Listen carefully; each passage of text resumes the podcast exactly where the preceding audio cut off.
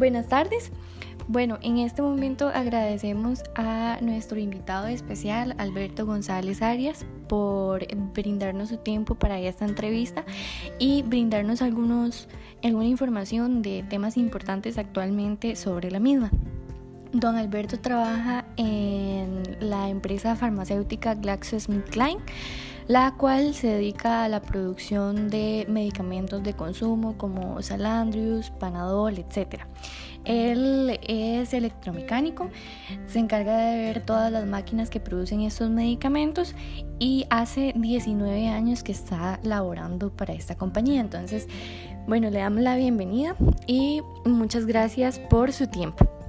Con mucho gusto, ahí estamos para servirle. Bueno, don Alberto, para empezar, eh, el primer tema que queremos tratar en la entrevista es la inducción y reglas de seguridad a seguir, ya que como es una empresa farmacéutica, es una planta, tengo entendido que eh, necesitan de esto para algunos proveedores y empleados. Entonces, la primera pregunta eh, si es si existe algún tipo de inducción antes de entrar a la compañía.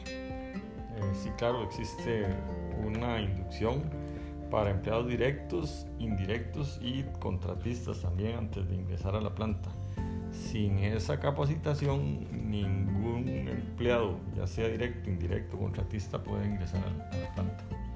Perfecto. Eh, la segunda pregunta es, eh, ¿qué temas se tratan en esta inducción?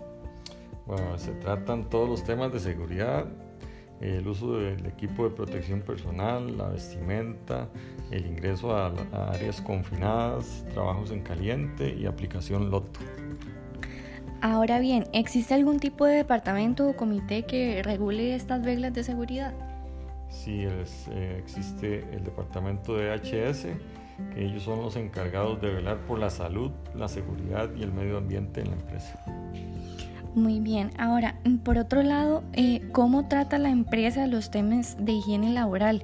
¿Cuáles son los utensilios que esta brinda a los empleados? Bueno, la, empresa siempre se trata de mantener lo más limpio posible, tanto al interno como al externo, incluyendo áreas verdes. Eh, hay lugares donde lavarse las manos con su respectivo jabón y también hay este, dispensadores con alcohol en gel para mantener la higiene. Nos proveen de guantes y mascarillas dependiendo de la área donde uno vaya a ingresar. Perfecto. Ahora, bueno, pasamos al segundo tema que es em, las enfermedades laborales. Como ya lo sabemos, existen diferentes tipos de enfermedades laborales como el síndrome del túnel carpal, síndrome de fatiga crónica, estrés, dolor de espalda y fatiga visual, entre otras. Eh, ¿Alguna de ellas está presenciada dentro de su empresa? Y si es así, ¿cómo son tratadas? Sí, bueno, los, más comunes tal vez que se ven en la empresa son los, los dolores de espalda y dolores musculares. Estos se tratan con la doctora. La doctora revisa al empleado y dependiendo de, lo que tenga, pues lo, refiere a la fisioterapeuta que hay en la compañía. Muy bien, ahora pasamos al siguiente tema, eh, que se trata de mobiliario ergonómico e iluminación. La primera pregunta es si, si los empleados cuentan con mobiliario ergonómico dentro de sus lugares de trabajo. Sí, claro, en las áreas de empaque y en las oficinas se cuenta con sillas ergonómicas, teclados, hay dispositivos también ergonómicos para la espalda y para descansar los pies. Muy bien, ahora, eh, ¿la empresa brinda suficiente iluminación a los empleados cuando realizan sus labores? Sí, claro, el, el departamento de HS hace mediciones del nivel de luz y el nivel de ruido en las diferentes áreas para mantenerlos dentro de los rangos permitidos. Muy bien. Ahora, con respecto a las pausas activas y tiempos de recreación, ¿cuáles son las pausas activas practicadas en su empresa? Las, en las, áreas de producción y administrativas tienen unas rutinas de ejercicios como pausas activas y ellas son más que todo eh, ejercicios de estiramiento, relajamiento de los hombros, del cuello, movimientos del cuello, estiramiento en los pies, en las manos, en los brazos. básicamente eso es lo que, lo que hacen ellos ahí para, como pausas activas. Ok, perfecto.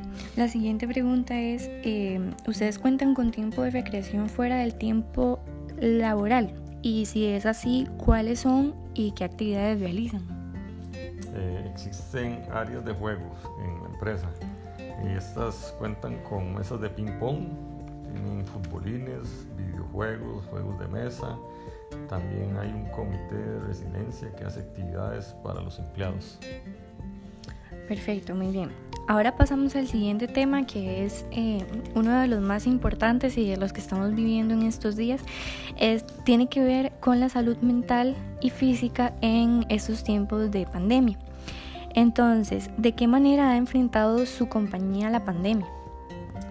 Bueno, la empresa, desde que se empezaron a presentar los primeros casos de COVID en, en el país, la empresa creó un comité de análisis de riesgo de la pandemia debido al aumento de casos se han tomado algunas medidas como el uso obligatorio de mascarillas dentro y fuera de la empresa, inclusive cuando viajamos en las microbuses que nos transportan a nuestras casas y de, la casa al trabajo, pusieron mamparas en las mesas del comedor y se eliminaron la mitad de los campus en todas las mesas se demarcaron algunas áreas para el debido distanciamiento físico.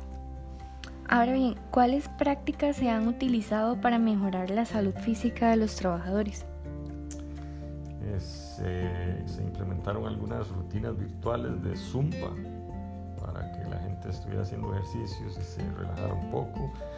Se enviaron a la casa personas de alto riesgo y se contrató un servicio de puerta a puerta para los empleados y así evitar que se contagien en el transporte público. Ok, em, por otra parte, ¿han implementado alguna manera de ayudar la salud mental de los mismos trabajadores? Sí, claro, se implementaron algunas charlas virtuales eh, por el mismo problema de la pandemia y eh, algunas de esas charlas fueron de comida sana, ergonomía para el teletrabajo y mentalidad positiva ante la pandemia. Ok, ahora, em, ¿cuáles aspectos positivos han surgido de, esta nueva implementación que han tenido que hacer de la pandemia? Bueno, el, el, más positivo quizás es el de cuidar a los empleados al máximo y a sus familias. Y por eso fue que se contrató el servicio puerta a puerta para que los empleados no viajaran en el servicio público.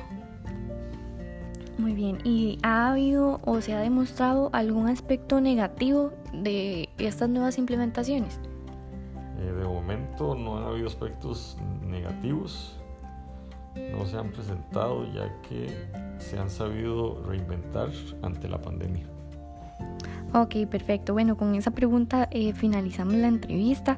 Nuevamente agradecemos mucho su tiempo y toda la información que nos ha brindado y, muchas gracias. Con mucho gusto y estamos a la orden.